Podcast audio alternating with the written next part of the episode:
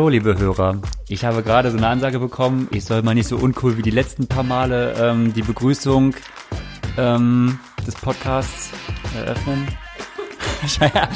Aber ich merke, es ist keine Verbesserung. Egal. Ähm, seid begrüßt und ich äh, grüße auch meine beiden Co-Hosts, Eva und Horst. Hi. Hey, hey, hallo, hallo.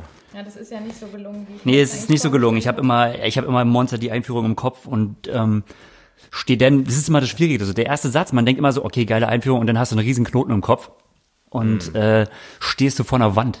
Das ist immer so. Ja, aber da muss man sich diese Morning-Shows anhören, wenn sie da so völlig überdreht, hallo liebe schöne, liebe Freunde und bla bla bla und so. Das Finde ich immer total übertrieben, Übertrieben, aber ne? Ja. das ist so ein bisschen der, ähm, der Cliffhanger für viele.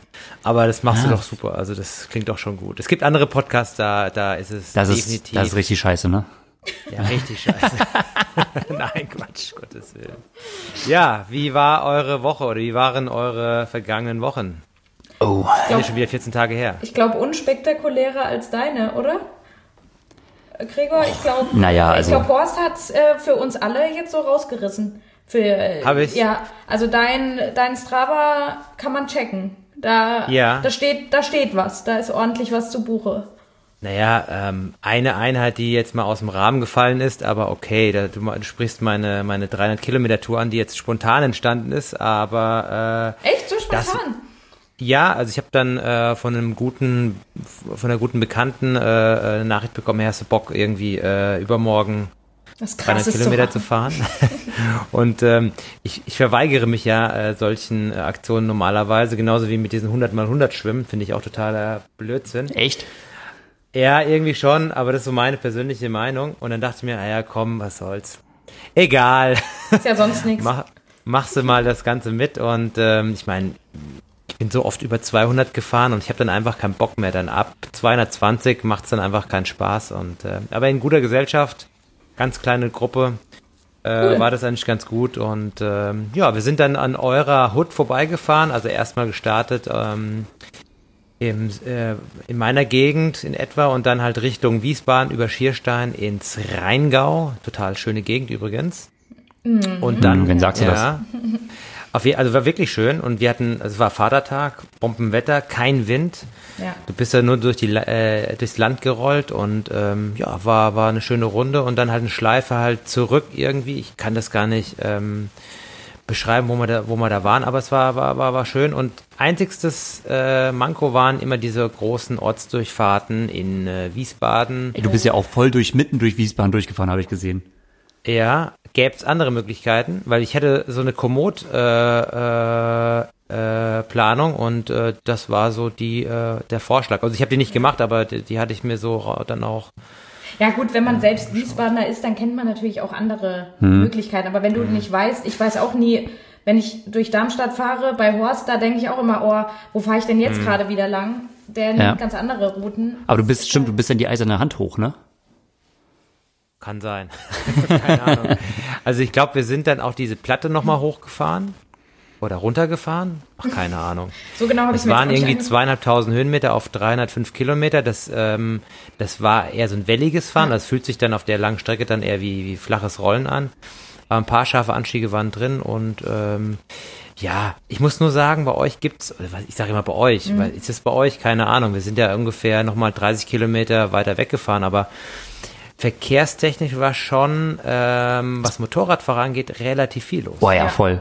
Ja, Ja. also gerade Motorradfahrrad, also da kommen viele aus dem aus dem Raum so Frankfurt oder auch von euch, ne, die halt auch Ja. mal andere Strecken testen wollen und auch gerade dieses Wispertal, was bei uns ist, da fahren wir an so ähm, Tagen, so Vatertag, also Ja. generell Feiertagen, da fahren wir meist gar nicht, weil da sind wirklich auch Kolonnen unterwegs. Mhm. Ähm, Gerade so A-Straße und Witzverteil, das sind wunderschöne Straßen. Also so Ja. äh, auch neben dem Bach und äh, fährst so das Tal entlang und eigentlich richtig geil. Aber halt klar, äh, wenn Sonne ist dann ähm, und irgendwie Feiertag, aber dann, dann hast du da diese Knatterkolonnen. Ja, und oh, ich, da lehne ich mich immer weit, weit aus dem Fenster, aber ich wäre ja wirklich dafür für ein Sonntags- oder Feiertagsfahrverbot für, für Motorradfahrer.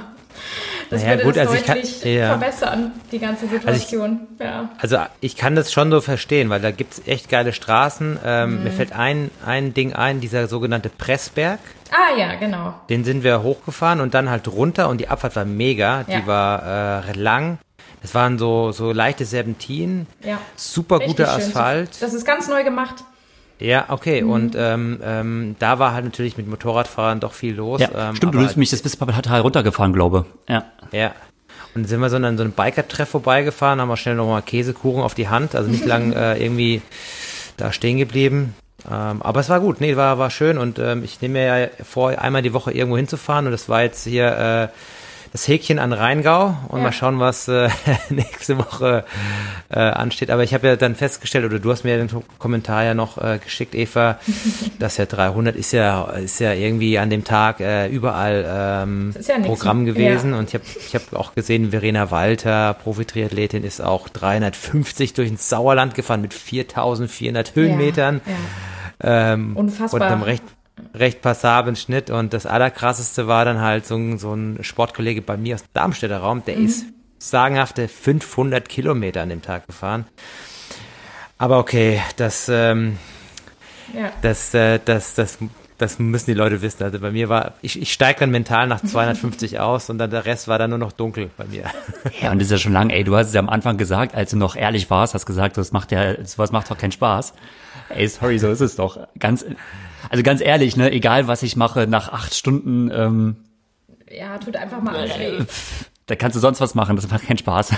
Aber Absolut. Ich ich habe auch ähm, eine Swift-Freundin, die ähm, wohnt oder kommt aus Stuttgart oder in der Nähe von Stuttgart und die hat äh, wohl Familie oder was besucht bei Münster. Ähm, das waren auch 500. Ähm, Wow. Und die ist das auch komplett alleine gefahren und äh, ist aber dann auch nicht die einfache, in Anführungszeichen, Route gefahren, also flach, sondern auch mit ordentlich Höhenmetern. Ähm, und die ist nachts um, ich glaube, um zwei Uhr losgefahren. Also, boah, das, also was manche Leute doch gerade so machen, ne? Ja, also ich meine, ähm, wenn du halbwegs fit bist, ist es ja keine Frage der, der Fitness oder der Form. Es ist einfach nur die Frage, ob du dann äh, mit Nackenweh und äh, offenem äh, Gesäß nach Hause kommen willst. Aber ähm, klar, das sind diese Epic Rides, die man vielleicht einmal gemacht haben muss. Ähm, kann ja jeder für sich entscheiden. Spricht, spricht der Pavian Horst. Aber, Ja, genau, aber ich habe mir auch 20 Jahre Zeit gelassen, äh, Greg. So ist es ja Ach nicht. so. Naja, also 200 Aber- habe ich ja auch schon einige im Gepäck. Aber sag mal, wie, wie, wie, wie viel Pausen machst du da so? Nee, wir haben geplant drei Pausen. Ähm, das waren dann 100, aber 200, insgesamt- 300 oder was? Ja, alle 100. Also, Ja. also, also so. Also zwei Pausen, weil 300 ist ja Schluss. Ja, wir hatten dreimal defekt. Oh, Das war das Problem. Ja, das war irgendwie Schleicher in einem, oh, das ist blöd.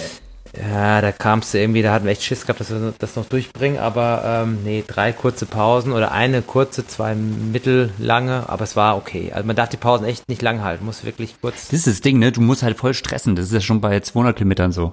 Ja, das finde ich irgendwie, naja, bei 200 noch nicht mal so, aber das finde ich irgendwie schade, dass man da nicht wirklich so entspannt oder wenn man halt auch nicht noch irgendwie Licht oder sowas mitnehmen möchte und ach, dann, ja. Ja. Aber gut, Greg, du hattest, hattest aber auch noch ein paar Sachen vor, oder? Äh, Ja, bei mir, also bei mir ist ja quasi ein komplettes Kontraprogramm. Ähm, Ja. Die werden ja auch einige mitgenommen haben. Ich mache halt quasi die äh, Personal Best Challenge, die ja von äh, Nicky Bock, ähm, also Push Limits und TCC so ins Leben gerufen wurde, mache ich ja mit. Ähm, und ich habe für mich die fünf Kilometer ausgewählt. Also fünf Kilometer mal reinlaufen. Also so was komplett Gegenteiliges, mal wieder, ich sage jetzt mal in Anführungszeichen, schnell werden. Und ähm, mein Ziel ist es, wo ich sagen muss, ey, das war jetzt extrem äh, selbstbewusst, äh, äh, die 15 Kil- äh, Minuten Marke mal wieder zu knacken. Weil das wäre schon, das wäre schon cool, ne? so einmal wieder äh, eine 14 vorne zu stehen haben. Hast du eigentlich eine, hast du mal eine reinen äh, Lauf 5 Kilometer Zeit? Ja, das ist halt immer das Problem, ne? Also man macht die, man, man macht die Tests halt, wenn dann irgendwie in, äh, im Nachwuchsbereich, irgendwie auf der Bahn, bei irgendwelchen Abtestungen und danach nie wieder. Das geht ja irgendwie ähm, allen so. Und ähm, Hast du mal eine Zeit, also oder hast du eine aus dem Triathlon, wo du jetzt, wo du weißt, was du da als Ja gut, aus dem, aus dem Triathlon ist irgendwie, glaube äh, irgendwas so 1440 oder sowas. Nicht schneller. Nee. 14, Aber- 40. Ja. Also, das ist halt die Frage. Man weiß aber nicht so richtig hundertprozentig. Da weiß ich nicht, wie, wie lang das jetzt genau war. Ähm, das ist jetzt Spekulation. Wenn ich das spekulieren müsste, dann hätte ich geschätzt, dass ich so in der Lage war, so Richtung äh, an die fünf Mi- äh, 14 Minuten ranzulaufen. Ich denke mal so Richtung 14,10. Das wäre so, oder auf jeden Fall unter 14,20. Das auf jeden Fall ziemlich sicher. Und dann ist halt Spekulation, was, was da möglich gewesen wäre. Aber ähm, meine letzte richtig getestete Zeit, das habe ich im Juniorenalter gemacht. Ja, okay. Und ähm, her, ja. das war so eine flache 14,50. Und warum hat sie jetzt nicht Bock mal, äh, du hättest ja auch 21, also einen Halbmarathon laufen. Ja, aber das ist irgendwie so lang, finde ich. Das ist irgendwie. Ah, nee, ich hatte mal wieder Lust, mal was zu ballern. So Halbmarathon ist wieder, ähm, ja, ach, das ist irgendwie so lang und auch so ungenau. Fünf Kilometer kann man schon auf der Bahn laufen, da kann man mal wirklich so die Zeiten stoppen und hat es so ganz genau. Und Halbmarathon, ach, naja, nee, fünf, ey, fünf hat mich mal wieder, weil das machst du halt lange nicht, ne? Auch in Vorbereitung auf Rot und so, machst halt immer so diese langen Schinken, aber mal wieder sowas ganz Kurzes, ähm, fand ich gut. Das heißt Ey, jetzt, ich, aber, aber vielleicht als Inspiration, ähm, vielleicht habe ich es in der letzten Folge schon erwähnt, ähm, Simon David Müller hatte vor ein paar Wochen äh, mal so einen Link gepostet von diesem Bauermann, Bauerman Track Club und äh, da gibt's so eine Videoserie. Ähm, da sind, glaube ich, drei Leute aus diesem Club ähm, fünf Kilometer unter der ähm, Olympianorm gelaufen. Und es war halt ziemlich geil. Die haben sich dann quasi gegenseitig gepusht, haben dann das als Event ausgerichtet, damit es auch offiziell war und sind dann alle so um die, ich glaube, der langsamste war 13.02 oder so. ähm, aber es ist richtig geil gemacht ähm, von der, von der, von den Interviews her. Also kann ich dir mal empfehlen, wenn du da äh, mal reinschauen willst, musst du mal googeln. Äh, Bauerman Track Track Club, Club. äh, Ja. 5K äh, Trials. Irgendwie so. aber das ist eigentlich ein ganz gutes Stichwort, ne? Ich habe, ähm, ist ja so das erste Mal, dass ich auch wieder so Tempoläufe in die Richtung mache, um halt eine 5 Kilometer Bestzeit zu verbessern. Und ähm, ich war eigentlich relativ überrascht, wie gut es erstmal wieder so startet. Also ich konnte relativ schnell so in Intervalle, so in knapp Wettkampf-Pace laufen, etwas drüber. Also ich sag mal so 305er Tempo. Ähm, aber so Intervalle so drunter zu laufen, also so, so auch mal deutlich unter drei Minuten Tempo, das fällt mir noch sehr, sehr schwer. Es war jetzt auch erst die dritte Woche, aber es fällt mir immer noch ziemlich schwer. Und man unterschätzt es. Und ich habe jetzt auch letztens denn, da ist der Simon Müller nämlich mit dem äh, ähm, Fabian Fiedler, der ja früher auch bei Trimark war, gelaufen. Und sind einige, ich glaube so 12, 500er, auch so in 1,30er Tempo, also drei Minuten Tempo auf 1000 gelaufen. Und ähm, viele, ne? ja, also wirklich einige. Ich glaube, der Simon sogar 18 oder so, ne? Und das ist so etwas, ey, das, man verlernt es wertzuschätzen. So. Also irgendwann registriert man es und schaut es, oder mir geht es so, schaut auf Strava, schaut sich irgendwann in welche Intervalle an und hinterfragt es gar nicht mehr so. Und jetzt, wo man es halt selbst wieder macht, denke ich mir so, boah, krass, das ist eigentlich schon ganz schön gut. Beziehungsweise habe ich dann auch äh, eigene Workouts von mir noch gesehen, 2017, also auch nachdem ich aufgehört habe, aber halt noch deutlich näher am, äh, am äh, an meinem Karriereende dran war. Und da bin ich auch, also so ähnliche Workouts gelaufen und da war halt so drei Minuten oder drunter war, habe ich gesehen, locker drin. Also auch mit zehn Schlä äh, äh, Herzschlägen ähm, äh, niedriger äh, als heute. Also sagen wir mal zehn Sekunden schneller, zehn Schläge niedriger Ja, aber auf einen Kilometer. Und das ist halt, das ist halt krass, ne? Also da, ich merke jetzt gerade wirklich so, okay, da hast du echt was verloren so. Und aber wie soll es denn sein? Guck mal, du hast jetzt vor drei Wochen mal wieder nach einem Plan angefangen zu trainieren. Und die ganze Zeit war es immer so, du hast ja jetzt nie wirklich aufgehört, Sport zu machen. Also du hast ja immer was gemacht. Aber wenn, äh, Gregor ist immer nur gelaufen, also es- der ist halt losgelaufen und immer eigentlich in so einem, in seinem Wohlfühltempo so 4,30 oder noch langsamer, 4,45, 5 Minuten. Also wenn ich auch gesagt habe, komm, lauf doch mit oder äh, hol mal Brötchen morgens, wenn ich nicht wollte oder sowas, dann ist er immer mal eine halbe Stunde oder wenn es drauf ka- mal eine Stunde, aber immer in diesem lockeren Tempo, immer. Und jetzt halt seit drei Wochen gibt's mal wieder, wo ich die Brötchen ein bisschen schneller, ja. Aber die interessante Frage wäre, was bist du denn für eine Weile gelaufen? Welche Länge? Bisher war so ein Richt, also so eher so zeitenorientiert, also bis so anderthalb Minuten. Und die letzten äh, Intervalle, die waren so ein Mix, also es ging von 1200 bis runter auf 200, also eine zugespitzte Pyramide. Dieses Wochenende muss ich sagen, habe ich echt so ein bisschen äh, geschwächelt. Heute wären, äh, nee, gestern wären ähm, äh, 5 mal 800, ein paar 200er gewesen. Also so in die Richtung. Ähm, also noch Unterdistanz auf jeden Fall, ne? Das ist es halt, ne? Auch selbst in der Unterdistanz fällt es mir auch einfach noch voll schwer. Das heißt, ich bin noch voll weit entfernt. Und was ich eigentlich sagen möchte, ist, man, oder ich habe es ja selbst an mir gemerkt. Ich habe mich früher zu meiner aktiven Zeit darüber geärgert und jetzt geht es mir selbst so, man unterschätzt die Intensität und die Geschwindigkeit. Man, also wenn man das auch bei anderen sieht, was die für einen Effort machen, Ja. denn so 300 Kilometer sieht man und denkt halt so, boah, krass, Alter, oh, und sie ist 500 Kilometer gefahren, oh, ne? Aber so, wenn irgendjemand so, äh, so Tempoläufe postet und halt da irgendwelche krassen Zeiten macht, das Ja, ist so, man, und auch zum Teil, wenn, wenn derjenige mal das ganze Workout, also du bist ja auch so, du läufst los, du läufst dich ein, du machst äh, noch ein paar Steigerungen, du machst dann die Intervalle, klar, die stoppst du einzeln raus, aber du lädst eine komplette Einheit hoch quasi. Also dann sind's, du bist halt vielleicht vier Kilometer schnell gelaufen, aber äh, du lädst eine zwölf Kilometer Einheit hoch und die ist natürlich dann, dann ist es ein Schnitt von immer noch, was weiß ich, 4,50. Aber da drin ist halt richtig Intensität und richtig Schnelligkeit drin. Und auf den ersten Blick, wenn du das halt nicht so, dann denkst du so, ja, okay, ja, nett, ne? Und wer halt aber auch mal weiß, was ein 3-Minuten-Pace ist oder drunter, oder wenn du es mal selbst jetzt wieder gelaufen bist, dann merkst du erstmal, oh, wie krass das ist, ne? Ja, vor allen Dingen, wenn man überlegt, der Leg-Turnover ist ein ganz anderer wie bei 430 und alles, Ja. was da in diese sub drei Minuten geht, das ist halt richtig schnell von der Bewegungsfrequenz. Ja. Ähm, ist einfach eine neue Situation, oder beziehungsweise eine Situation, die du jetzt erstmal wieder, wieder erfahren musst. Deswegen sind halt auch diese, vor allem auch diese kurzen Intervalle auch extrem, extrem, finde ich, äh, wertvoll, weil man da, da so ein bisschen Mhm. äh, wieder lernt, ähm, schnell seine Beine zu bewegen. Ja, Motorik, Ganz klar. ne? ja, aber ähm, man muss halt sagen, selbst ein 3-Minuten-Tempo ist ja nicht schnell. Das haben wir jetzt, man, ja. Schneller geht immer, gell? schneller geht immer, ne? Also, Ey, Richard Murray. Richard hat ja auch seinen Lauf gemacht. Und ähm, also dass er unter die 14 Minuten kommt, das äh, oder dass er sich das zumindest vornimmt. Im Video hat man ja auch gesehen, da hat er ja im Voraus mit dem, der den, die, auf dem Rad die Pace gemacht hat, das sind wir so abgesprochen. Vater.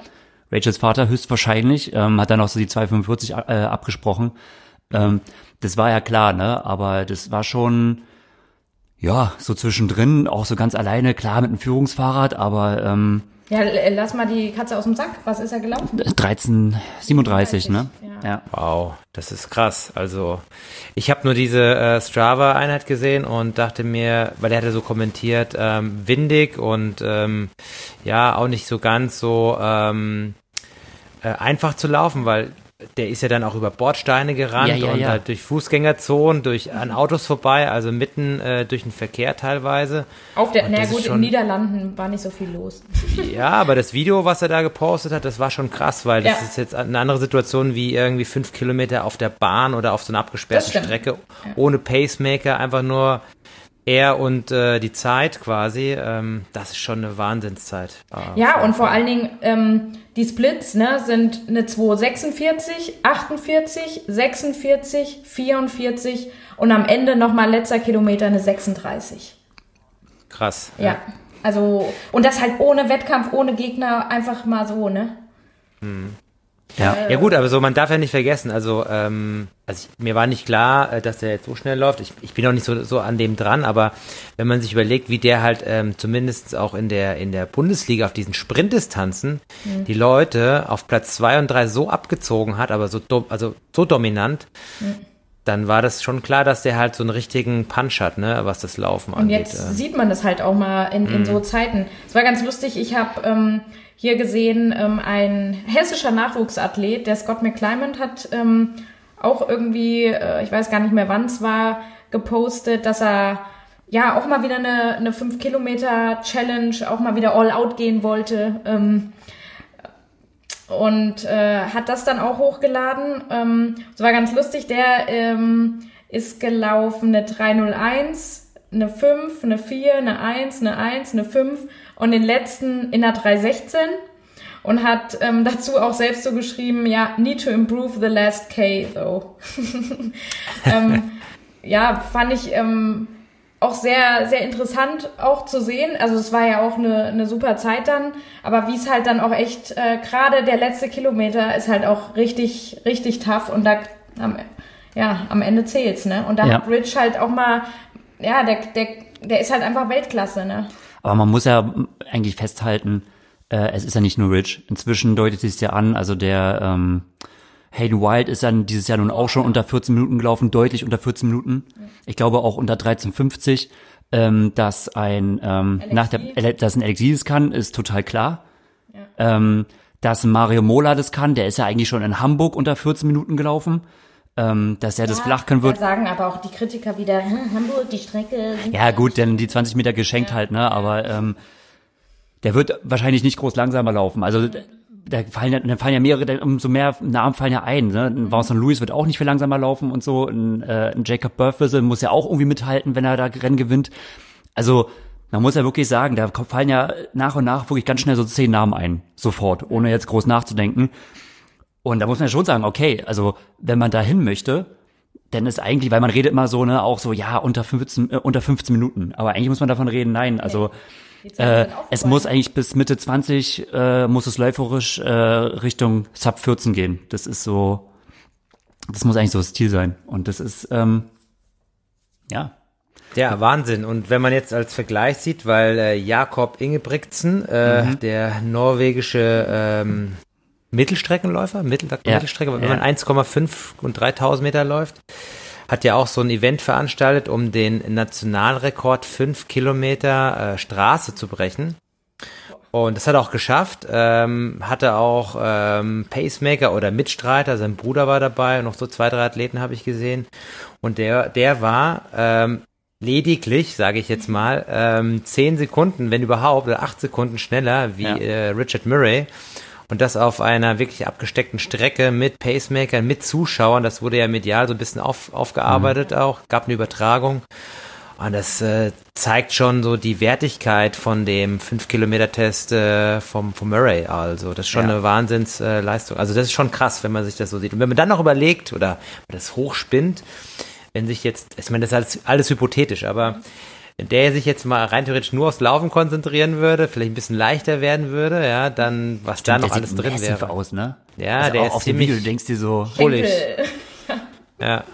aber, Also, das, aber das sieht halt da auch immer nur so aus eigentlich. Das muss ich ja auch so immer sagen, wenn man neben jemandem steht in Live und wenn man diese Videos sieht, dann sind das auch wie zwei unterschiedliche Menschen. Hm. Also, d- aber gut, Richard, der ist halt, wie du auch sagst, du hast so bullig, also so ein bisschen, ja, Hm. der ist schon, der hat Muskeln, ne? ja.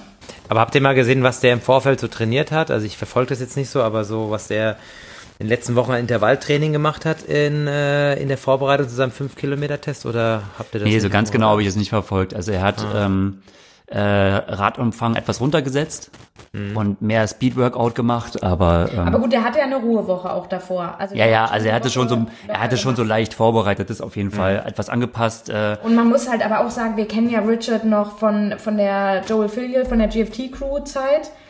Und da, äh, das vergesse ich halt nie. Also, wie viele, die, wie viel die anderen mehr trainiert haben, so generell, als Richard, ne? Also, Richard hat so viel weniger Umfang allein gemacht. Ähm, das war schon immer so herausragend auch irgendwo. Also, wenn hat er Speed gemacht und dann hat er wieder gefühlt zwei Tage nichts gemacht. wobei er jetzt aber mit einem Louis, ähm, Louis de la Haye, ähm, jetzt Auch deutlich mehr Umfang hat, äh, voll umgestellt hat.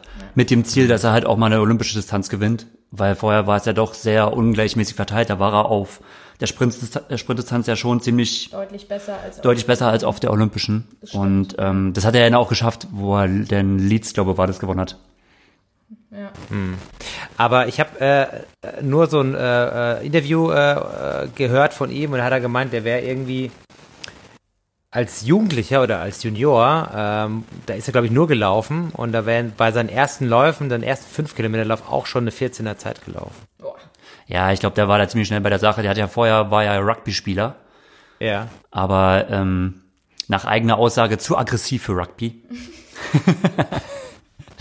ähm, nee, aber er war ja, er war ja total früh, äh, denn auch im Duathlon ja voll aktiv. Dann war er irgendwie so Junioren-Duathlon-Weltmeister. Ähm, und das allererste Mal habe ich ihn gesehen äh, 2008 in Vancouver. Ähm, Da ist er Junior, ich war damals U23 und er ist äh, äh, Junior gestartet und ähm, das weiß ich noch, da war so das Feld der Junioren, ungefähr schon an der zweiten Boje. Und dann gab es so einen äh, Nachzügler, der war so ganz, also wirklich so ganz alleine ähm, äh, an der ersten Boje noch, also weit, weit, weit abgeschlagen. Und ich stand da zusammen mit Nils Frommholt und der heutigen Frau, ähm, heutige Sarah Frommholt. Und ähm, da hatte die Sarah etwas schnippisch gesagt, so, ja, okay, der da hinten, der kann eigentlich, also der, der braucht eigentlich nicht mehr aufs Rad steigen, der kann eigentlich einpacken. Und Und es hat aber, äh, wie es halt so kommt, äh, sein damaliger Trainer, der dann auch ein paar Brocken Deutsch konnte, der stand halt neben uns. und er hat gesagt so, ja, hier, das ist der Richard Murray und so, aber der kann halt richtig gut laufen, der ist halt äh, Duathlon-Weltmeister geworden, da und da und äh, ähm, ja.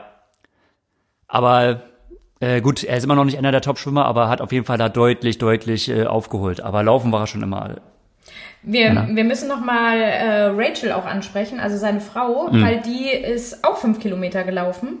Ach ja. Ähm, von der gibt's allerdings keine, oder ich habe jetzt auch bei Strava nicht nochmal äh, genauer nachgeguckt, aber es gibt auf jeden Fall kein Video und sonst was und es wurde jetzt nicht so ähm, Social Media technisch etwas ausgeschlachtet, sondern da war dann einfach die Zeit, okay, und Rachel läuft eine 1625. Und mhm. wenn man das aber mal einordnet, muss man sagen, boah, auch, auch Wahnsinn, ne? Richtig stark. Oder wie würdet das, ihr das Ja, sagen? das ist richtig stark, aber ähm, richtig stark und, und nicht weiter? Ich kann, ja, aber, aber, aber, aber ist, ja, es ist auf jeden Fall stark, aber es ist jetzt kein Vergleich zu den Top-ITU-Läuferinnen, äh, oder? Ähm, oder sehe ich das jetzt falsch? Laufen die nicht irgendwie auch unter, also weit unter 16 Minuten? Naja, also wir hatten mal äh, darüber gesprochen, äh, das war zu Anfang des Jahres, ähm, ja. wo Gwen eine 5000 Meter gelaufen ist. Mhm. Auf der Bahn, ne? Das war, ja. ja. Ähm, und da ist sie die auf der Bahn 1547 gelaufen. Ne? Hm. Also Gwen, die jetzt nur noch Läuferin ist. Ja. Aber ist sie das nicht auch schon, deswegen, ist es nicht auch schon so vorher gelaufen als Triathletin? Ähm, sie ist sogar äh, vor zwei, also zwei Jahre vorher, vor diesem Wettkampf, schon mal eine 15-15 gelaufen. Ja, siehst du? Wo, wo, noch nicht ihre OP an der Ferse ja. und das Ganze war. Aber ich meine nur mal so, so generell, ne? Hm. Also, ähm, Nee, auf jeden Fall. Ich glaube, bei Rachel geht es ein bisschen unter, weil ähm, ich glaube, das laufen einige ITU-Frauen. Also, also ganz klar. Also das ist ja, auch so etwas, was. Hm, jetzt ich, einfach mal so aus der kalten raus. Ja, ja, ja, ja also, klar. Äh, so will ich das jetzt einordnen. Bei Richards ist natürlich, weil es so eine Sub 14, weil er so, weil er irgendwie jetzt ähm, auch in der Wahrnehmung der Leute so eine Mauer fällt, sag ich mal. Hm. Und äh, wenn sie jetzt in 1555 gelaufen wäre, ich glaube, das wäre halt, das wäre vielleicht, also ne, das wäre so, hm. ich glaube 1425 ist äh, ja, also würde ich jetzt vielen zutrauen, dass die das jetzt laufen, ohne, also ohne zu bestreiten, dass das natürlich eine Top-Zeit ist. Nur guck mal, wie lange wir jetzt schon über Männer und Personal Bests und was weiß ich und irgendwelche äh, Corona-Wettkämpfe quasi hier reden. Also von Frauen kommt gerade ziemlich wenig, finde ich. Oder ähm, die scheinen irgendwie eine andere Art von Motivation zu haben. Die brauchen jetzt nicht ähm, Hashtag PB Day oder ähm, dass sie, mir fallen da jetzt wenige ein, die sich da über sowas motivieren. Ja, aber das ja. ist, glaube ich, eine Typsache. Ich denke mal, ähm, Männer sind ja oftmals irgendwie so getrieben von, von Konkurrenzgedanken. Mhm. Äh, ja. Das fällt jetzt weg, weil keine Wettkämpfe da sind und deshalb gibt es jetzt einfach diese. Anderes, ne? Diese Epic Rides oder, oder irgendwelche Wettkämpfe, die man so äh, auslobt und ähm, denke bei den, bei den Frauen. Jetzt hätte ich fast gesagt, wie Andreas redet bei den Mädels, aber bei den Frauen. Mädchen, Mädchen. Äh, Mädchen, ach so, okay. Ähm, ja, Mädchen glaub, und Wettkämpfe ist, ist halt nicht so, ja.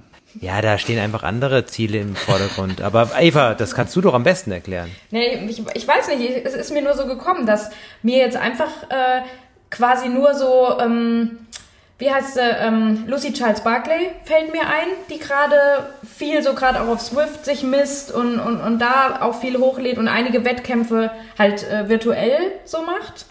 Ähm, und da fällt mir noch Paula Findlay ein, die sich über diverse Strava-Coms ähm, versucht zu messen. Gut, ich habe natürlich, kann ich jetzt nur aus meiner äh, Perspektive so sagen. Ja, ist alles Bubble ich, natürlich, aber. Ich, ich folge ja auch nur einer gewissen Bubble, genau. Ähm, aber bei, irgendwie bei Frauen gibt's ähm, nicht so viele, die jetzt ständig irgendwelchen besonderen Sachen so machen müssen. Oder Ja, na, ich würde sagen, das ist ein bisschen anders verlagert. Also entweder machen halt Frauen auch solche Sachen, so eine Long, so eine, so eine Long Rides, sowas machen sie, würde ich schon sagen. Also Ja, aber du, du kriegst das jetzt nicht so krass mit. Ma, postet jetzt Flora Duffy dauernd, oh, jetzt macht sie mal, die könnte ja, Ja. auch mal einen 5 Kilometer. ja, das schon machen sie eher weniger. So. Was die eher machen, ist eher so ähm, sich auf Social Media eher so ins Bild setzen, oder? Also als erstes fällt mir halt so eine Laura Philipp ein, die halt dann ähm, so Workouts mitmachen, ma- äh, Weil die trainieren ja nicht weniger oder die machen ja auch. Ja, ja, ja, ja. Also die sind ja auch total straight jetzt in ihren Workouts und ihren Sachen, aber, Ja. die, aber irgendwie auf eine andere Art und Weise, finde ich. ja, also die Motivation, weiß ich nicht, scheint eventuell eine leicht andere zu sein als bei Männern Das ist, irgendwo. ich denke irgendwo, ich finde, es ist mehr bei den Frauen wohl eine sehr viel intrinsischere. Und Männer brauchen den extrinsischen Reiz eines Wettkampfs oder eines Gegners oder einer Zeit oder sowas. Anscheinend mehr, könnte ich jetzt, ist eine Mutmaßung, ne? Ähm, aber wie gesagt, es ist ja auch nur aus meiner kleinen Welt rausge äh, überlegt, so. Ja, das macht aber schon irgendwo Sinn. Also, wir so, also das nächste Projekt auf alle Fälle wieder was Episches, das habe ich mir schon äh, vorgenommen. Ähm, Was aber jetzt sind die- Episches. Aber, aber wirklich episch. ne? Aber bei Radfahren kannst du mich nicht, nicht mehr catchen. Das äh, Thema ist jetzt So eine erledigt. richtige Männersache. Okay, Ja, was, nur- was, was, was? ja. Aber doch, so ein Everesting würde ich mal machen. Aber Oh, nur für yes. mich und ähm, einfach Nur so mal. alleine und ganz ruhig. Ey, Ja, aber das da- machen doch Frauen auch, oder?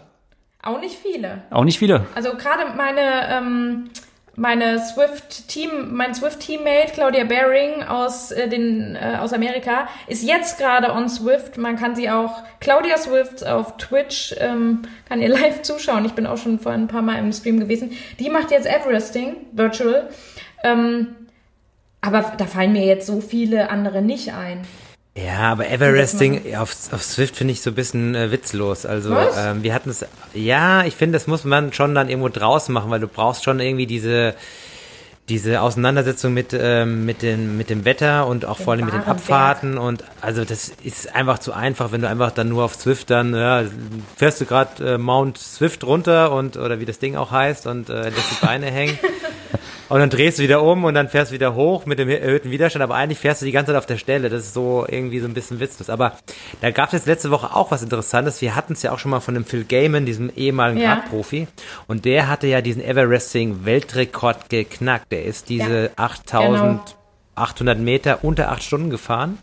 Mhm. Hatte, glaube ich, Normalized Power 304 Watt oder so. Boah, brutal. Also richtig krass, da in den Hollywood Hills in Kalifornien.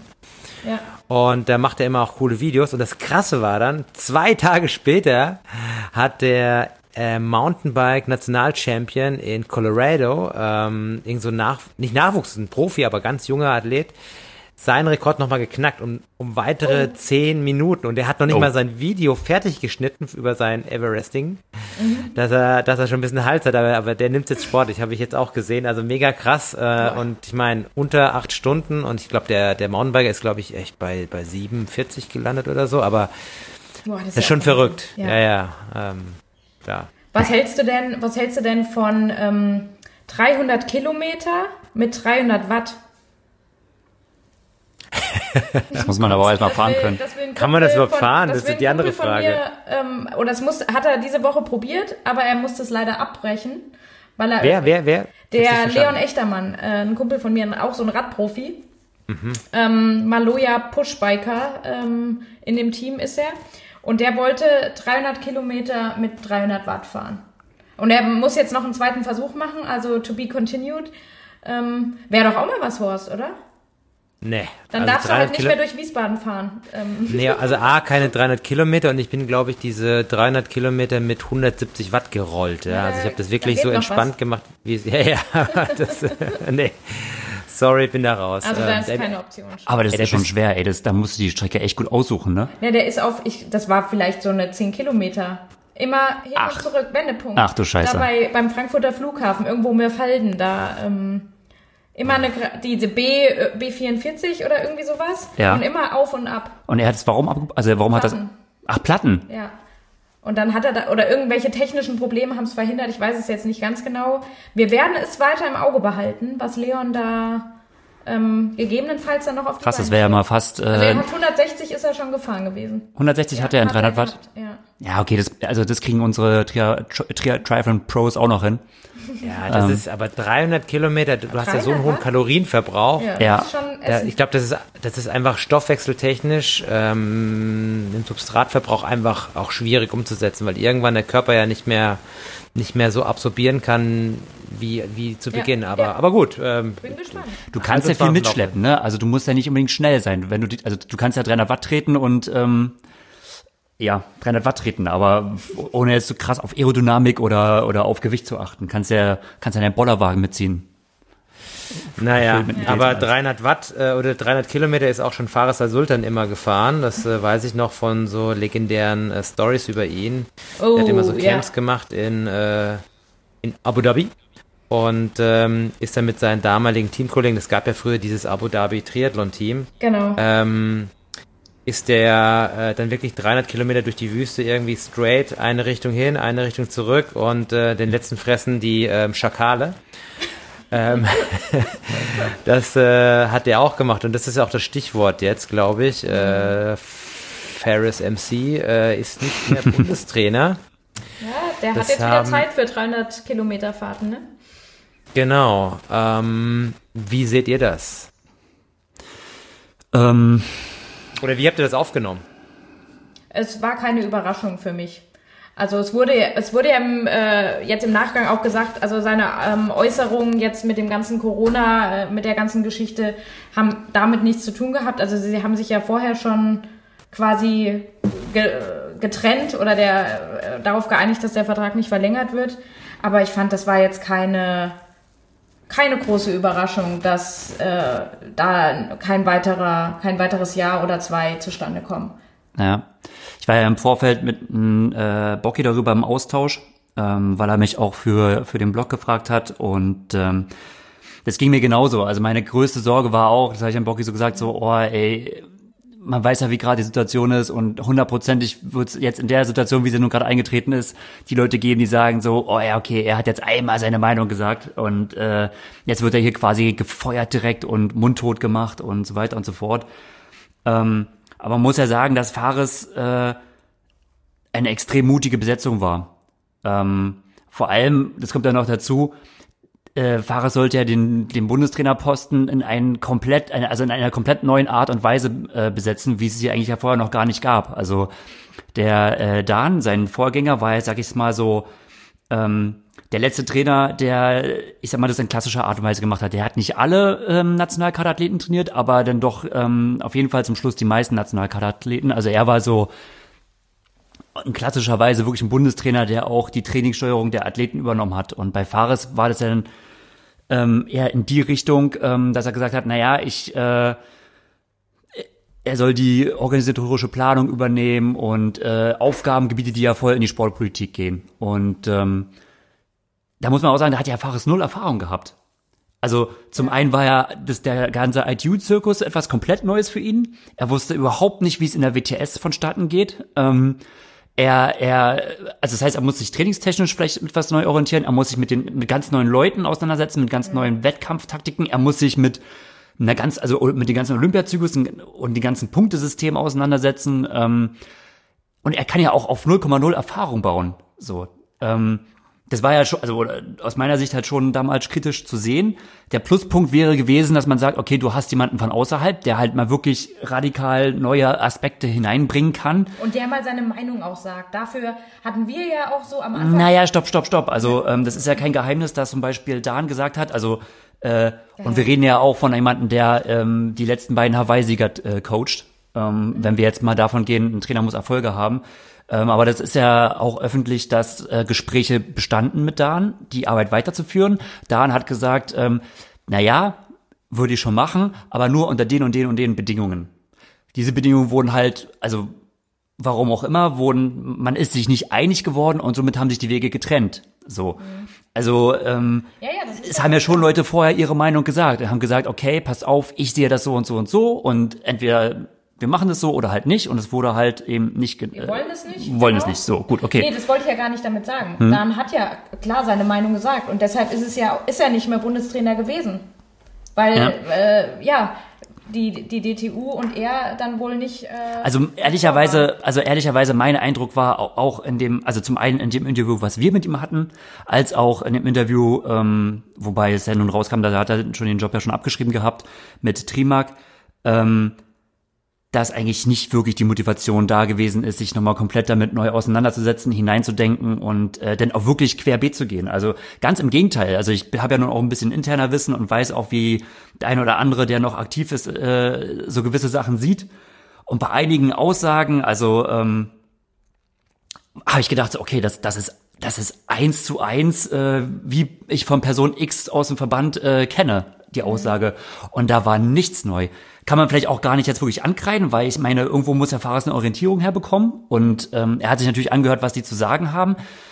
Und es wäre natürlich jetzt mehr Zeit vonnöten gewesen, um halt sich da vielleicht auch eine eigene ähm, Meinung und Perspektive zu erarbeiten. Ähm, die hat er noch nicht bekommen, aber ich glaube, auf die hat er auch keine Lust gehabt. Also es hat ihn auch nicht mal so ausgefüllt. Also so wie ich es gelesen habe, war jetzt auch die Situation, okay, ich kann jetzt gar keine Wettkämpfe mehr begleiten und er hat von selbst auch gar nicht mehr gesehen, was es doch noch für Aufgaben geben könnte. Und meiner Meinung nach gibt es da noch viele Aufgaben. Also die Entwicklung, die findet statt. So, wir haben internationale Trainingsgruppen, die halt äh, irgendwie ein komplett anderen System trainieren, wie wir es haben. Ähm, der Verband steht in der Struktur halt was komplett anderes, er muss einen riesigen Spagat hinbekommen von, ich sag mal, Athleten, Junioren bis U23, die irgendwie in einem System hochzuziehen, bis halt äh, Athleten, die halt dann wirklich Spitzenleistung bringen sollen. Und ähm, für die vielleicht eine eigene äh, individualisierte Umgebung besser wäre. Das alles und da gibt es, glaube ich, viel zu tun, da gibt es viel zu vermitteln, da gibt's äh, ja wirklich auch viel reinzugrätschen und ich habe nie gesehen, dass da was kommt. So, jetzt muss man auch sagen, natürlich, ich bin da jetzt auch nicht drin und ich weiß auch nicht, was was da los ist. Vielleicht ist da auch äh, vieles beschlossen worden, aber äh, nach dem, was nach außen kommuniziert wurde, ähm, ja, habe ich da jetzt keine wirkliche Entwicklung gesehen oder auch keine Motivation. Auf jeden Fall auch nicht von Fahrers gesehen. Und insofern ähm, ja, irgendwo auch nachvollziehbar, dass er eher gesagt hat, so, ich habe da jetzt keine Lust mehr drauf und dann auch nachvollziehbar, dass man gesagt hat, okay, dann beenden wir das Ganze. Ja, es ist ja auch immer mal so die Frage, was macht denn wirklich oder wie bezeichnet man den Posten Bundestrainer und was soll der dann überhaupt machen? Also, dann wurde ja auch kritisch, äh, gab es Anmerkungen so, oh, jetzt geht quasi die deutsche Triathlon-Nationalmannschaft in das Olympiajahr nächstes Jahr ohne Bundestrainer. Oh mein Gott, die müssen alleine nach Tokio fahren. Und da haben sie keinen Bundestrainer, wo man dann wieder sagen muss, ja, wozu brauchen die dort äh, Fares? Also der ja quasi, das hat er ja selbst auch mal gesagt, der ja überfordert war, so bei WTS-Rennen ähm, im, im, im Vorstartbereich so, ja, was muss ich denn jetzt überhaupt machen? Weißt du, so wo ein Athlet ähm, eigentlich dann weiß, okay, äh, da und da ist das Line-up und dann dann brauche ich jemanden, der mir den Neo nochmal zumacht, der mir das und das sagt, der nochmal äh, checkt irgendwie, wo stelle ich mich am besten hin, wo wie ist die Strömung, pipapo. Und dann steht als allerletztes da Fares und kann diese ganzen Aufgaben überhaupt nicht ausführen, wo ja, klar kann ich von jedem dann ein Heimtrainer dabei sein oder sowas, ne? Aber wenn jetzt zum Beispiel, wenn man mal von Ron Schmidt oder so, wenn man den mal, der wüsste ja viel mehr, was Athlet, äh, jetzt Laura Lindemann zum Beispiel, sowas, was die davor braucht oder wie man da, da ist der Bundestrainer überhaupt nicht gefragt. Naja, aber ähm, So, ich, ich fände es schon richtig, wenn äh, wenn das, bei Wettkämpfen eine neutrale Person die äh, Betreuung für alle Athleten übernimmt. Weil du hast es Ja, immer ja, so, ja. wenn quasi der Heimtrainer von einem auf einmal für Ja. alle, das sind immer, das ist schwierig. Nee, aber ich meine, da war Fares ja eh die falsche Person. Also, naja, ja, ja, Moment, aber ähm, er hat ja die Chance zu lernen gehabt, ne? Also klar, am Anfang Ja. wusste er natürlich überhaupt nicht, was er da machen sollte, aber ich sag mal, das hat im November 2018 angefangen und bis ähm, auf jeden Fall jetzt bis 2021, gut, jetzt sind viele Wettkämpfe ausgefallen, aber wäre ein gewisser Lernprozess gewesen, so. Weiß man Und ja nicht. Ja, gut. Wo war er denn jetzt dabei? Ja, doch, er war ja schon bei Wettkämpfen dabei. Egal, aber setzen wir mal voraus, ich meine, das ist ja kein dummer Junge, sondern äh, es ist eine gewisse ähm, äh, gewisses Know-how im Triathlon hat er ja auch und das hätte er auf jeden Fall gerade die Betreuung im Wettkämpfen, das ist etwas, was ich ihm zugetraut hätte. Natürlich, aber es hat er irgendwie noch nicht. Aber wichtig wäre auf jeden Fall gewesen, denn so habe ich es verstanden, seine eigentliche Aufgabe hätte er nach Tokio begonnen. So, das war ja für mich so ähm, gerade eine Konzeption zu ar- arbeiten äh, über Tokio hinaus. Ja, langfristig. Aber dafür wäre es aus meiner Sicht wichtig gewesen, ähm, aus Tokio zu lernen. Mhm. So, das ist auch ein Schritt, der mir nach Rio viel zu wenig, äh, also geschehen ist. So, ne, dieser, dieser, dieser Schritt. Es sind viele Köpfe gerollt, aber ich weiß nicht, verändert. Aber ich weiß nicht so dieses, okay, was ist, was sind denn eigentlich Prozesse, die an die Wand gefahren sind und was, was, was, wo müssen wir denn was anpacken? Dafür musst du halt dabei gewesen sein. Und ich denke mal, ähm, ich kann den Schritt auch verstehen, dass man sagt, okay, man möchte jetzt keine weitere Person noch vor Olympia einsetzen. Ist ja auch die Frage, wen nimmt man da und so. Aber idealerweise, auch wenn ich sage, naja, die Person soll eigentlich erst für die Spiele danach wirklich aktiv werden, wäre es eigentlich gar nicht so schlecht. Man hätte jemanden, der quasi schon in Tokio auf jeden Fall so verantwortlich ist, aber dort nur lernen kann und nur gucken kann. Weil ich glaube, allein dieses Dasein und gucken, was passiert denn eigentlich, oder wie reagieren denn die Athleten in den letzten Monaten vor den Spielen, ja, was, das ist immens wichtig für diese ganze Gruppendynamik Ähm, und sowas. genau, das wäre, ja, das wäre nicht schlecht. Und man hat ja quasi auch nach Rio dann schon gesagt, okay, Tokio kommt uns eigentlich noch zu früh für alles. Hm. Ne? Wir müssen noch weiter, wir müssen eigentlich bis Paris so denken, weil äh, so schnell, also vier Jahre sind halt, wie man es jetzt so merkt, die Ja. sind ver vergangen wie im Flug. Und so lang braucht ja auch jemand, um sich dann erstmal da so drauf einzustellen. Also dementsprechend finde ich es halt einfach schade, dass es eigentlich vorbei ist. Aber so wie das Amt ähm, wie er das ausgeführt hat oder sowas, das hat halt einfach dann auch nicht mehr gepasst. Ja, also klar, also er hat im Prinzip die, die, die Lehrphase abgebrochen, aber ich glaube, er hat einfach realisiert, dass das kein Job ist, den er machen möchte. so, oder das ist halt, so. dass es halt wirklich zu wenig Handfestes hat, ähm, zu wenig ähm, mit dem, wo er sich wahrscheinlich auch wohlfühlt, also mit dem Trainerjob an sich. Und ähm, ja, weil an sich hätte ich, also für mich wäre die Arbeit halt so richtig eigentlich nach Tokio losgegangen. Aber Tokio wäre halt schon wichtig gewesen, um zu lernen. Ja, aber ähm, es spricht ein wenig für die Historie der DTU. Ähm, vielleicht war das jetzt blödes Timing, aber ähm, das gab in der Vergangenheit, Vergangenheit auch schon öfters mal so Personalwechsel kurz vor den Olympischen Spielen oder so äh, zur Halbzeit äh, in dieser Vierjahresperiode. Und ich meine, das letzte Mal war das äh, vor, ja, vor Rio, dass ähm, Ralf Ebli als äh, Cheftrainer der DTU 2014 eingesetzt wurde. Also nicht als Bundestrainer, sondern als Cheftrainer, der quasi über dem Bundestrainer steht. Ähm, Ja. So eine Funktion als Sportdirektor und Koordinator. Was im Prinzip jetzt der Bügner ist, ja. Ja, genau. Und So ähm, ähnlich. Genau, und ähm, das war auch in den olympischen äh, Jahren davor auch immer so ein bisschen seltsam, dass dann oftmals so ähm, gravierende Personalentscheidungen, weil das sind ja jetzt keine ähm, Hilfstrainerjobs oder, oder halt so zu, zu das ist keine Zuarbeit, sondern wirklich äh, ähm, Positionen, ähm, bei denen wirklich ähm, äh, Entscheidungen getroffen werden, äh, die ja ähm, eine Konsequenz haben. Und ähm, da finde ich, dass äh, das in der Vergangenheit schon öfters der Fall war. Also jetzt, wie gesagt, es mag jetzt blödes Timing sein irgendwie, aber es spricht so ein bisschen für diese Verbandsgeschichte mal. Will, möchte ich es mal vorsichtig ausdrücken. Mhm. Ich kenne die Internas halt nicht, aber, aber wenn ich das so sehe, dann ist, fällt mir das auch gerade so ein mit 2014 zum Beispiel. War Ebli 2014 erst? Der war, glaube ich, schon, oder 2013 nicht schon? Nee, ich glaub Also ich habe jetzt hier die 2012, ähm? Pressemitteilung, dass ähm, Warte mal, die ja war in zwei, die war 2013 wurde diese ähm, ausgesendet und da steht drin im kommenden Jahr, also 2014 wird die Deutsche Triathlon Union mit neuen strukturellen Veränderungen auftreten. Also für 2014. Ja, schon, kam mir auch früher vor. Weil, Ja, 2013 haben sie wahrscheinlich schon die Weichen gestellt. Also die, die, die Mitteilung ist auch von 2013 oder ich Ah. weiß jetzt nicht das, den Monat, aber ähm, das muss gegen Jahresende gewesen sein, vermutlich. aber das ist halt so ein generelles, ähm, also ähm, klar, da muss man sich auf Verband, vom Verbandsseite, auch von der DU-Seite auf jeden Fall ähm, Gedanken machen. Da ist aber die DTU leider nicht ganz, äh, ich sag jetzt mal so in Anführungszeichen, schuld dran. Verstehe. das ist halt irgendwo, Olympia hat jedes Mal, also du denkst halt immer in diesen vier Jahreszyklen so. Und Olympia hat immer, eigentlich egal bei welchem Verband, immer riesige, bringt riesige Umwälzungen mit sich so. Ähm, da sind, glaube also da, da, das geht da, da mehreren äh, Verbänden so, ohne dass ich da jetzt äh, zu viel Einblicke in irgendwelche, irgendwelche sportpolitischen Sachen habe. Aber allein, ich finde immer so dieses, dass die Förderungen ja vergeben wurden, ähm, indem du quasi im Voraus Ziele mit dem DOSB ausgehandelt hast. So. Also du planst für vier Jahre, sagst dann, okay, am Ende dieser vier Jahre stehen die Olympischen Spiele und bis dahin wollen wir meinetwegen eine Medaille und eine Top-8-Platzierung.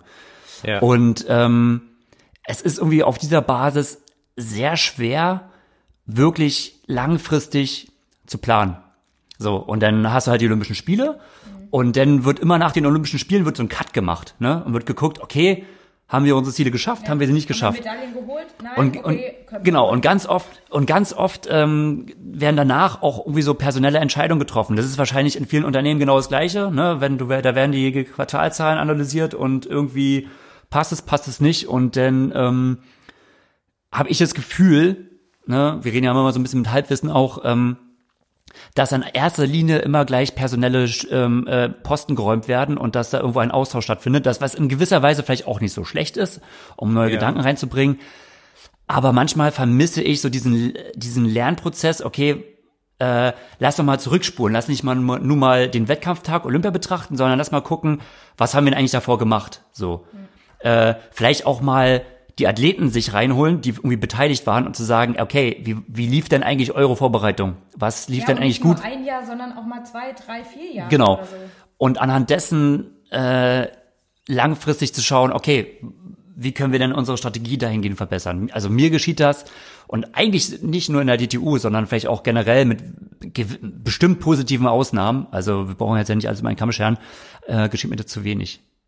Aber das ist halt wirklich mal, Olympia stellt halt immer dieses riesige, diesen riesigen Scharfrichter da. Alles geht bis Olympia und dann, bam, dann äh, werden auch Sportlerkarrieren beendet, viele äh, und Triathlon steigen viele um auf Langdistanz. Ist, also Trainerkarrieren enden oder wechseln oder das ist halt ähm, irgendwo auch gut, dass es eine Zeit des Umbruchs ist, aber ähm, irgendwo denke ich mir halt so, äh, Ja, man misst Manchmal- Erfolg immer an, an nur so bestimmten Medaillen oder bestimmten Szenarien und gar nicht so, guck mal, was hätte Dan noch alles erreichen können, wenn er noch mal vier Jahre Bundestrainer gewesen wäre. Unter anderen Bedingungen, unter denen, die er vielleicht als besser empfunden hätte. Weil damals war ja auch das System noch ein ganz anderes, quasi, dass jeder Sportler unter ihm trainieren musste. Und das muss man ja schon irgendwie so sagen, wenn man auch so international sich alles anguckt, ist es ja schon, es ist so individuell, ähm, Sportler A braucht Trainer B und Sportler C braucht Trainer D und kann mit dem nicht. Auch wenn er äh, mit der Beste ist, keine Ahnung, ne? ja, Ähm, und da, da war diese Individualität ja noch überhaupt nicht gegeben. Und es war alles so äh, zusammengezurrt. Wenn das vielleicht nicht gewesen wäre und noch mal vier Jahre vergangen wären unter einem anderen äh, System, aber die Chance hat man ja nicht, weil dann wird immer alles gemessen. Hast du diese, äh, diese Ziele erreicht, die wir mit dem DOSB ausgehandelt haben? Nein? Okay, dann ist, bist du weg, so ungefähr. Und das wird ja dann auch immer nur auf den Trainer irgendwo äh, projiziert und gar nicht äh, meistens äh, Sportdirektoren oder sowas oder die, die hinten in diesen Gremien irgendwo dann da hocken, die entscheiden, nee, der Trainer äh, hat es anscheinend mit mit den Sportlern nicht geschafft oder warum auch immer. Ähm, Aber ich kenne mich damit auch Ja, also das, aus. klar, natürlich haben wir alles Gehaltwissen. Jetzt kommt natürlich in Rio kam natürlich noch hinzu, dass äh, durch durch die Klage von Rebecca Robisch, das war ja auch nochmal so ein Faktor, dass ähm, die DTU dann immer sehr negativ in der Presse war und auch den DOSB ziemlich mit in die negative Presse ja. gerückt hat und ähm, äh, da hatte man auch allein durch die Besetzung von vom Jörg Bügner, der ja vorher auch im DOSB tätig war, äh, sich schon personell drüber gefreut, okay, man hat jetzt jemand, man rückt auf jeden Fall personell, rückt man an den DOSB wieder näher. Also ähm, ich glaube, von Funktionärseite äh, hat man da auch versucht, so sportpolitisch wieder an den DOSB sich wieder zu vertragen und näher ranzurücken und äh, hatte da so in der Gegend in der Richtung versucht, ähm, ja, die, die, die, wie sagt man da, die Wunden, die da geschlagen wurden, wieder, wieder, wieder zu heilen. Aber das wäre auch so eine Geschichte. Also ähm, das ist ja jetzt alles nicht wirklich ein Vorwurf, um Gottes Willen, wie konnte man, aber ähm, es hat nicht mit den Personen, ähm, die irgendwie daran beteiligt waren oder nur in gewisser Weise ähm, vielleicht ein Gespräch stattgefunden und gesagt, okay, ähm, was wären denn jetzt Strategien, die wir anpassen? Sondern es sind halt viele Umbesetzungen gekommen und man hat halt versucht zu sagen, okay, wir nehmen jetzt neue Personen, die machen es hoffentlich besser und ähm, ja, das ist die Frage, ist jetzt die Frage, ob man so viel schlechter dasteht. Also andere Verbände stehen jetzt auch, auch gerade international im Trainer stehen auch nicht viel besser da, muss man ganz klar sagen, weil international findet eine Entwicklung statt.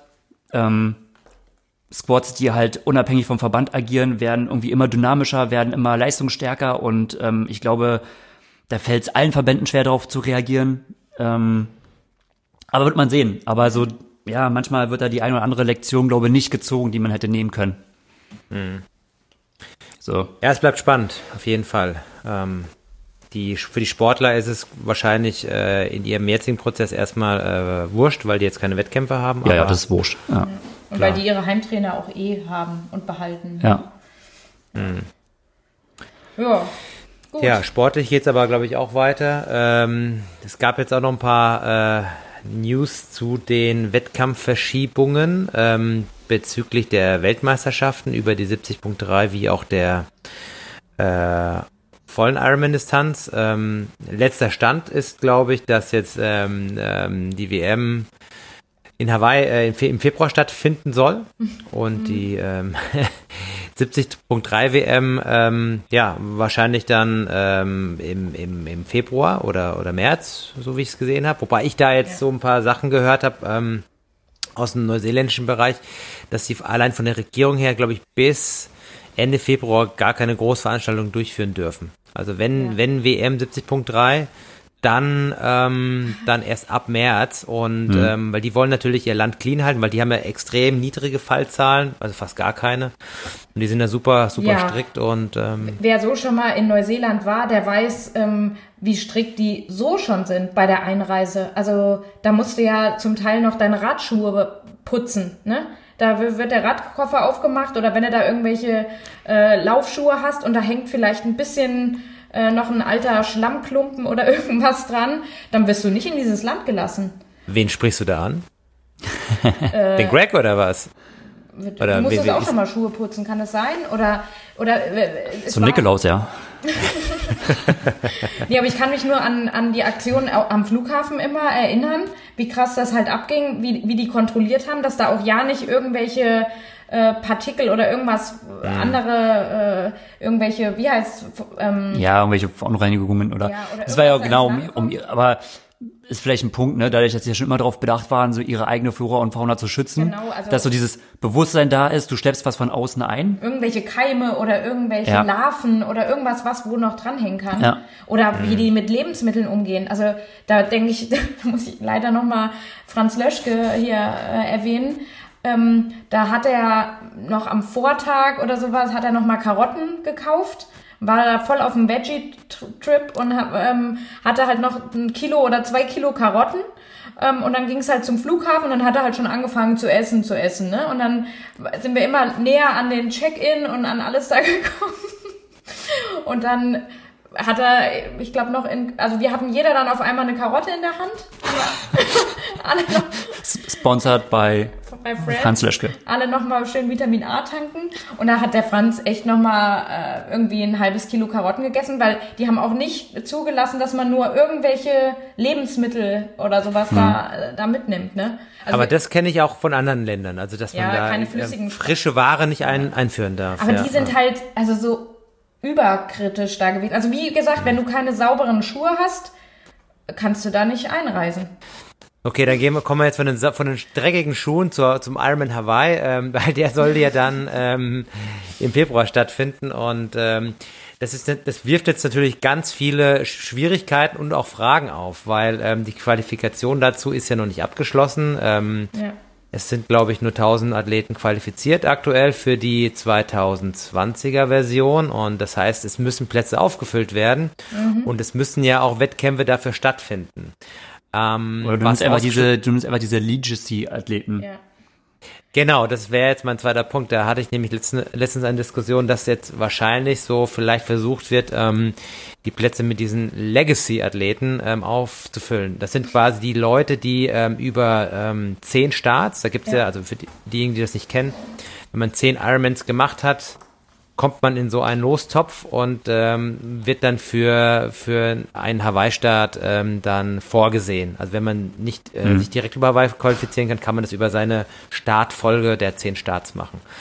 Aber das ist jetzt natürlich die, die Frage, wie, sie, wie das jetzt stattfindet. Und für, ähm, die Profis natürlich jetzt auch ein bisschen interessant oder auch schwierig, ja, weil wenn du jetzt natürlich ähm, zwei WM-Rennen hast, Hawaii äh, Februar, Hawaii äh, dann später im Oktober, und du dich dann teilweise noch qualifizieren und auch validieren musst, dann kann es sein, dass du vielleicht in einem Jahr vier Ironman-Rennen machen musst.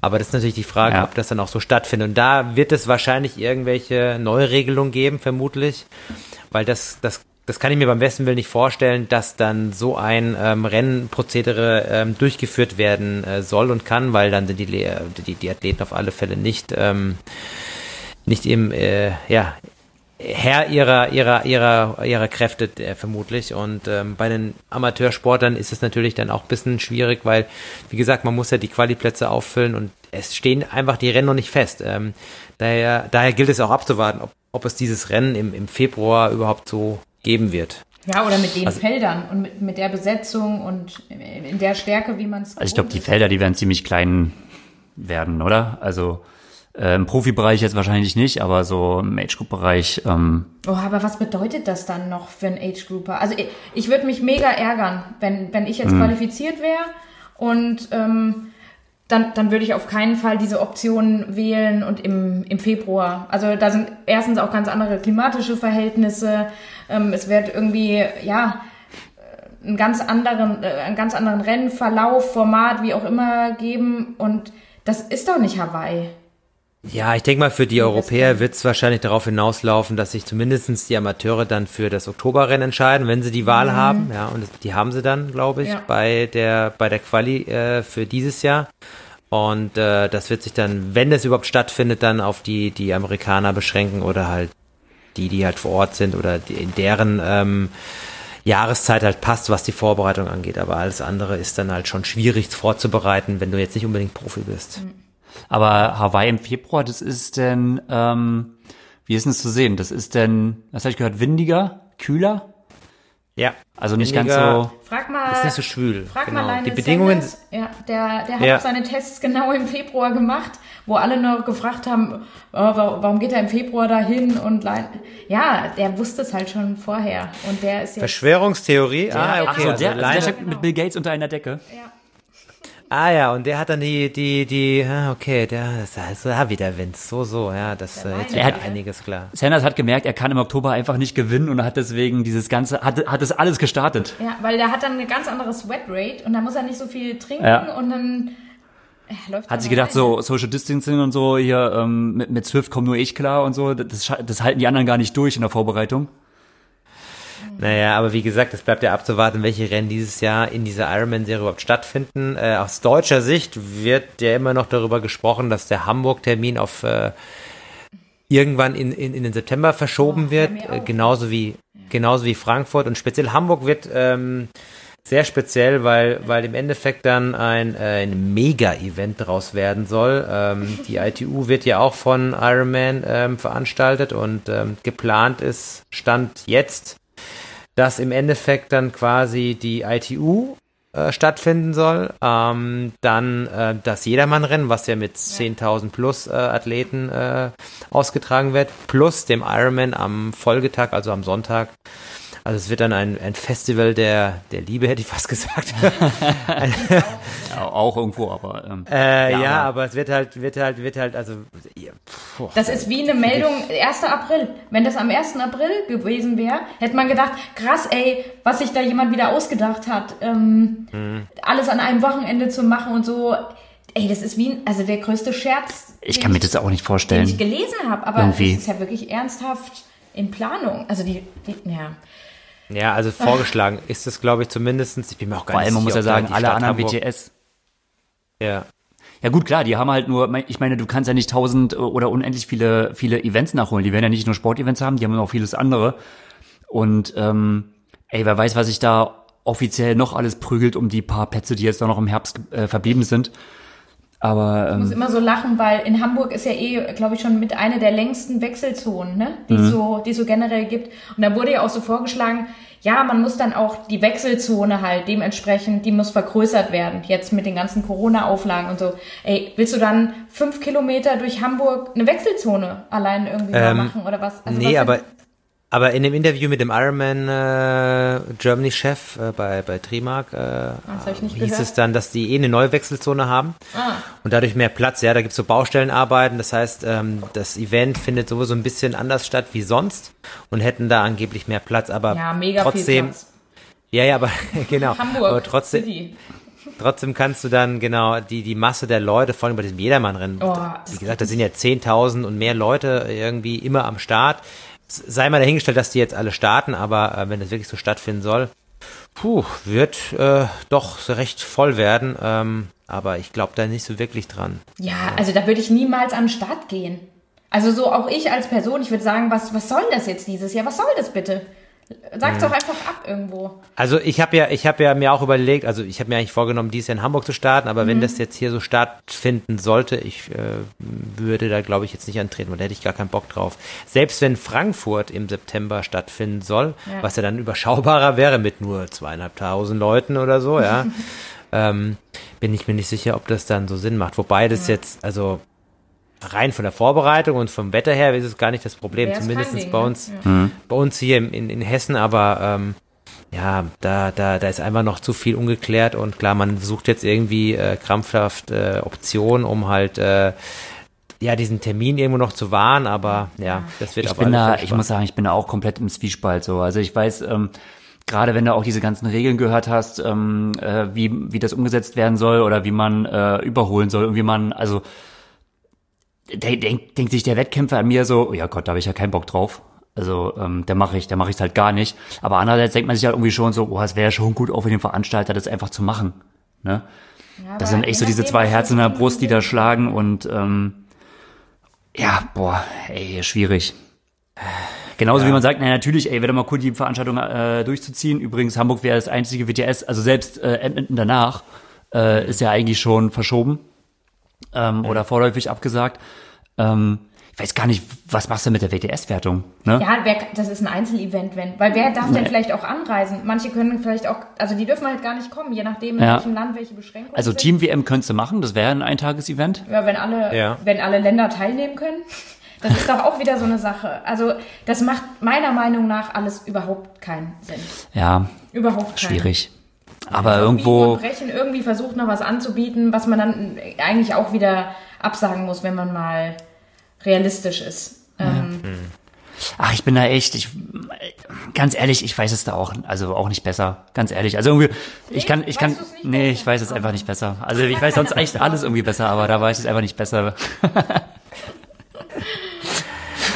ach, wir werden sehen. Wie sich Weil irgendwie, Ja. ich, man hat ja auch so Verständnis, dass es irgendwo, und, aber, ja, naja, ich weiß es. Ich, ich bin da einfach Ich weiß ratlos. einfach nicht. Einfach ratlos. Ja, bleibt spannend. Ähm, gilt es abzuwarten, definitiv. Mir ist jetzt noch eine Sache ins Auge gefallen. Ein äh, schöner Kommentar vom Holger Lüning. Kennt ihr den? Ja. Ja?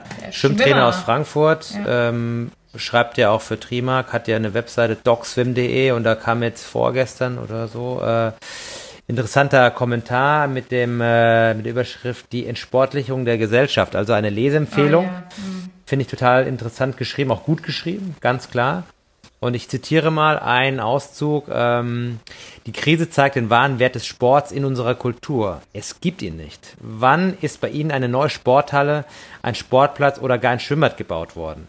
Wann hat sich die Situation für den Sport verbessert in den vergangenen zehn Jahren, welche von den höchsten Steuereinnahmen aller Zeiten geprägt waren? Weder die Politik noch die Privatwirtschaft scheinen ein, Interesse daran zu haben, der Pflicht nachzukommen, den Menschen etwas zu geben. Soziale Verantwort Verantwortung hat man das mal genannt.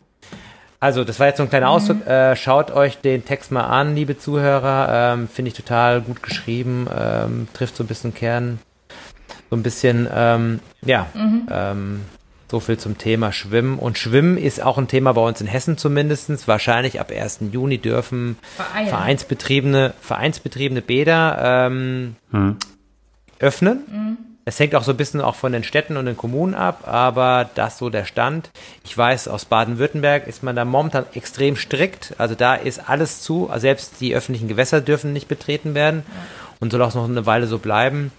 Ähm, ja, ähm, wie schaut's bei euch in Wiesbaden aus? Habt ihr da eine Meldung bekommen? Ja, auch 1. Juni ähm, darf im Verein. Aber wie genau das jetzt äh, umzusetzen ist und alles, das muss jetzt halt Ja. geguckt werden, wie diese Also, Hygieneregelung. also ich sag mal so, ne, über, äh, bei den Abstandsregeln, die ja ähm, im, vom äh, für Schwimmen DSV, gelten, äh, können wir unser normales äh, Frühwassertraining äh, so nicht durchführen. Mit Ja. bis zu äh, acht Leuten auf einer 25 Meter Bahn ähm, Ja, schaffen wir Es nicht. darf ja noch nicht mal überholt werden, ne? Also wer, wer dann mit mir schwimmt auf einer Bahn, hat echt Pech gehabt, muss ich sagen. Naja, wobei man ehrlicherweise sagen muss, äh, Da ja, noch andere, da- aber ähm, ja, das ist sehr schwierig. Aber es gibt Sonderregelungen. Also ich, ich habe jetzt von, äh, von den Schwimmern oder von den Triathleten aus Worms erfahren, die, die praktizieren schon Schwimmtraining seit einiger Zeit und die dürfen, glaube ich, immer zu viert ins Bad und dann jeder eine Bahn und das äh, ist auch, glaube ich, ein Vereinsbad, bei denen äh, das scheint ganz gut zu funktionieren. Äh, am OSP Saarbrücken wird ja auch schon trainiert, ähm, so was ich jetzt vom Herrn Nieschlag gesehen habe und Ja. von Frau Anne Haug und auch in ähm, ja, ach so, ja, äh, Fräulein. Nein. Ähm, und auch in ähm, Bayern am, am Stützpunkt in Nürnberg. Wo schwimmen die? Nürnberg. Nürnberg, ja, Ja. wird auch schon geschwommen. Ja, Ja, also Aber, das ist natürlich, ich sag mal so, diese Stützpunkte, das ist schon relativ schnell und geht auch gut, gerade in Saarbrücken, ey, das ist ja, Mhm. die haben ja da wirklich Platz ohne Ende, das muss man ja also schon ganz klar sagen.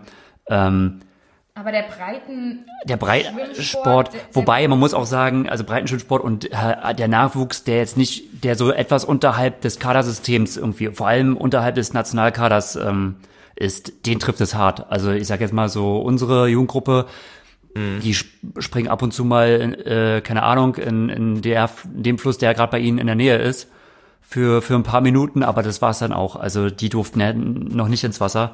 Ja, und man muss halt auch mal auch im Schwimmsport die, die Kinderschwimmkurse oder sowas, das ist alles quasi nicht durchführbar erstmal.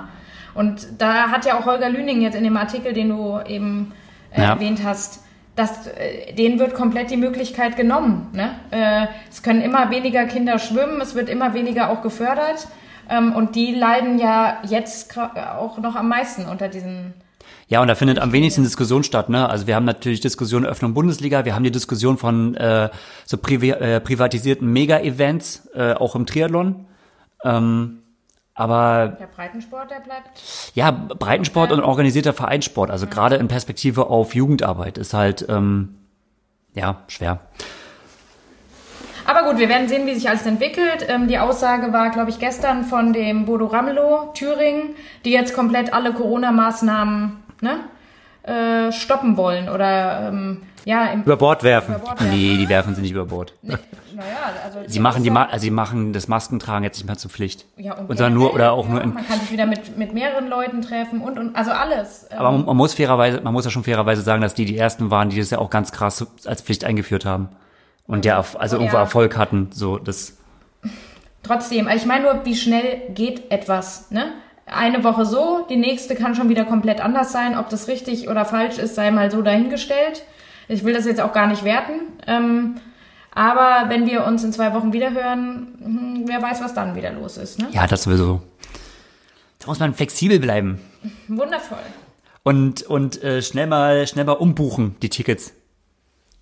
Oh ja, zum Glück habe ich hier meine, äh, äh, meine, meine Urlaubsreisetickets an die, in, die Bahama, in die Bahamas immer noch äh, on hold und äh, mal schauen, ob, ob die dann durchgeführt werden, aber ich glaube es ja fast nicht. Aber ich habe gesehen, ich habe mal für, für Mallorca einfach mal äh, spaßeshalber geguckt, ähm, im, im September Oh, und gab's Flüge für 40 Euro über Ryanair, aber von Malta Air ausgeführt oder durchgeführt. Also ich bin mal gespannt, ob das äh, so bleibt. Also keine Ahnung, das, ähm, das oh wird auf alle Fälle. hoffentlich nicht. Keine spottbilligen Flüge mehr. Das muss Ja, ja. aufhören. Diese, diese Wochenendtourismus. Das muss wieder ein Luxus werden. Das, genau. Das muss ein Privileg werden, nur für elitäre Kreise. Profi-Triathleten. Genau, ja, ja. Weil die so viel Geld verdienen, ja. Gut. Naja. Ich würde sagen, ähm, Klappe zu. Klappe zu, das war unser wilder Ritt. Ähm, Bisschen querbeet heute, aber glaube ich ganz witzig. As always. Gerade du, Horst. Ich fand, du hast heute Echt? witzig. Danke. Die Spaßbremse war mal witzig, alles klar. Ja. Insofern, lieber Hörer, ähm, macht's gut und wir hören uns beim nächsten Mal. Adios. Adios. Ciao, ciao.